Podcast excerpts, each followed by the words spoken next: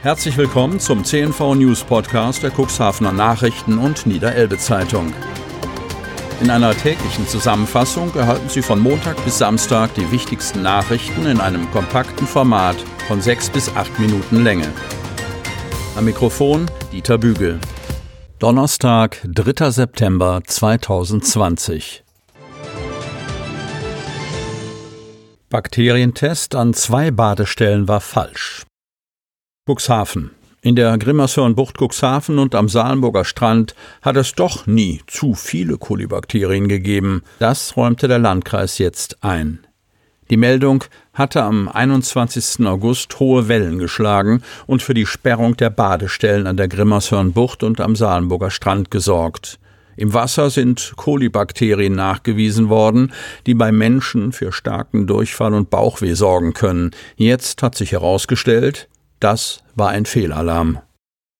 Die typische positive Reaktion wurde durch ein anderes Bakterium als E. coli ausgelöst, erklärt Michael Lechlein, Sprecher des Landkreises. So etwas ist ein seltenes Ereignis, kann aber nie vollständig ausgeschlossen werden, so Lechlein weiter.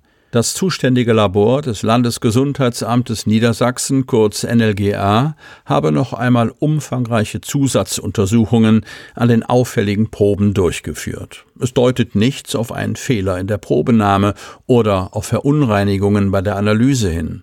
Das Messergebnis wurde nach Vorgaben der Norm korrekt ermittelt, so Lechlein. Mikrobiologische Verfahren seien üblicherweise nie zu 100 Prozent spezifisch. Deshalb führe man bei zu hohen Messwerten immer Zusatzuntersuchungen durch. Weil diese Zusatzuntersuchungen mehrfach abgesichert würden, dauerten sie länger als das eigentliche Untersuchungsverfahren. Deshalb seien die falsch positiven Ergebnisse jetzt erst bekannt geworden. Bei diesen Prüfungen habe das Labor dann nur noch vereinzelte Kolibakterien in der Probe feststellen können. Werden zu hohe Bakterienzahlen nachgewiesen, muss das Gesundheitsamt zeitnah erneut Proben im Gewässer nehmen. Bei diesen Nachproben gab es kein Problem mit falsch positiven Werten. Die E. coli-Konzentration war insgesamt ganz gering, so Lechlein. Deshalb durfte am Sonntag wieder gebadet werden. Drogen. Großaufgebot der Polizei auf Hof in Steinau. Steinau. Am Mittwoch hat es einen Großeinsatz der Polizei in Steinau gegeben. Dabei handelt es sich nach Angaben der Staatsanwaltschaft Hildesheim um den Teil einer überregionalen Aktion, bei dem es um den illegalen Anbau und Verkauf von Drogen geht, konkret um Cannabis. Landesweit erfolgten 16 Durchsuchungen von Objekten in Norddeutschland. Nach Angaben von Augenzeugen waren auf einem ehemaligen Hof mehrere Polizeifahrzeuge und Lastwagen zu sehen. Wie weitere Recherchen ergaben, handelte es sich in Steinau um eines von 16 Objekten, die die Polizei am Mittwoch durchsuchte. Oberstaatsanwalt Christian Gottfriedsen bestätigte, dass der Ausgangspunkt der Ermittlungen und Hinweise ein Erstverdacht im Hildesheimer Bereich gewesen sei. Später hätten sich Verdachtsmomente ergeben, dass es sich um ein größeres Netz im Drogenmilieu handelt. Daher sei am Mittwoch auch der Zugriff an 16 Standorten in Norddeutschland erfolgt. Die Polizeidirektion Göttingen bestätigte, der Zentralen Kriminalinspektion der Polizeidirektion Göttingen ist in Zusammenarbeit mit der Staatsanwaltschaft Hildesheim ein Schlag gegen die organisierte Rauschgiftkriminalität gelungen. Nach langwierigen Ermittlungen wurden heute an verschiedenen Orten im norddeutschen Raum insgesamt 16 Wohnungen und Gebäude durchsucht. In drei Gebäuden wurden professionell betriebene Cannabis-Indoor-Plantagen festgestellt. In einem Objekt war eine weitere Plantage offenbar im Aufbau und zwei weitere Objekte waren offenbar zu gleichen Zwecken bereits angekauft. Die Ermittlungen hätten ihren Ursprung in Elze bei Hildesheim. Sie führten zur Identifizierung weiterer Standorte in Niedersachsen, an denen ebenfalls ähnliche Anlagen im Betrieb waren, für deren Aufbau offenbar die gleiche Person verantwortlich war wie in Elze.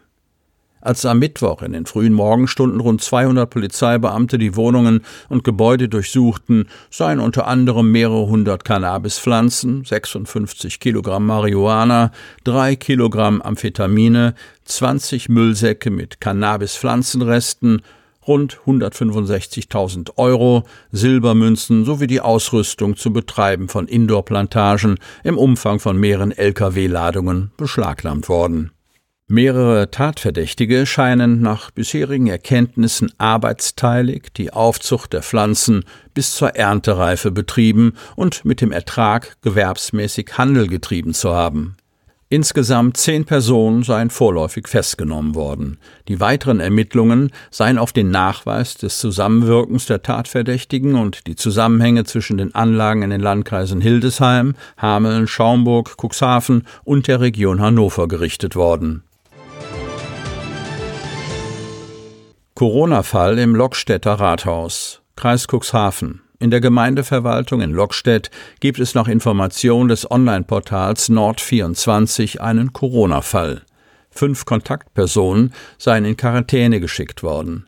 Im privaten Umfeld soll sich ein Rathausmitarbeiter in Lockstedt mit dem Virus infiziert haben. Folgerichtig meldet der Landkreis eine Neuinfektion mit dem Virus am Mittwoch. Die Infektionsquote, also die Neuinfektion pro 100.000 Einwohner über sieben Tage, beträgt weiter 7,57. Sinkende Gästezahlen machen Umdenken erforderlich. Otterndorf, nicht gerade einladend. So bewerteten die Mitglieder des Otterndorfer Tourismusausschusses den Webauftritt des Nordseebades.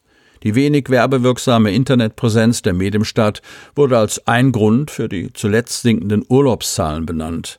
Eine von vielen Baustellen.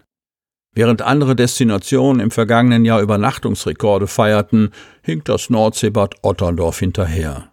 Die von den Otterndorfer Vermietern gemeldeten Übernachtungszahlen für die Saison 2019 sanken im Vergleich zum Vorjahr um drei Prozent auf 465.771. Die Gästezahl schrumpfte im selben Zeitraum sogar um neun Prozent von 82.112 auf 74.640.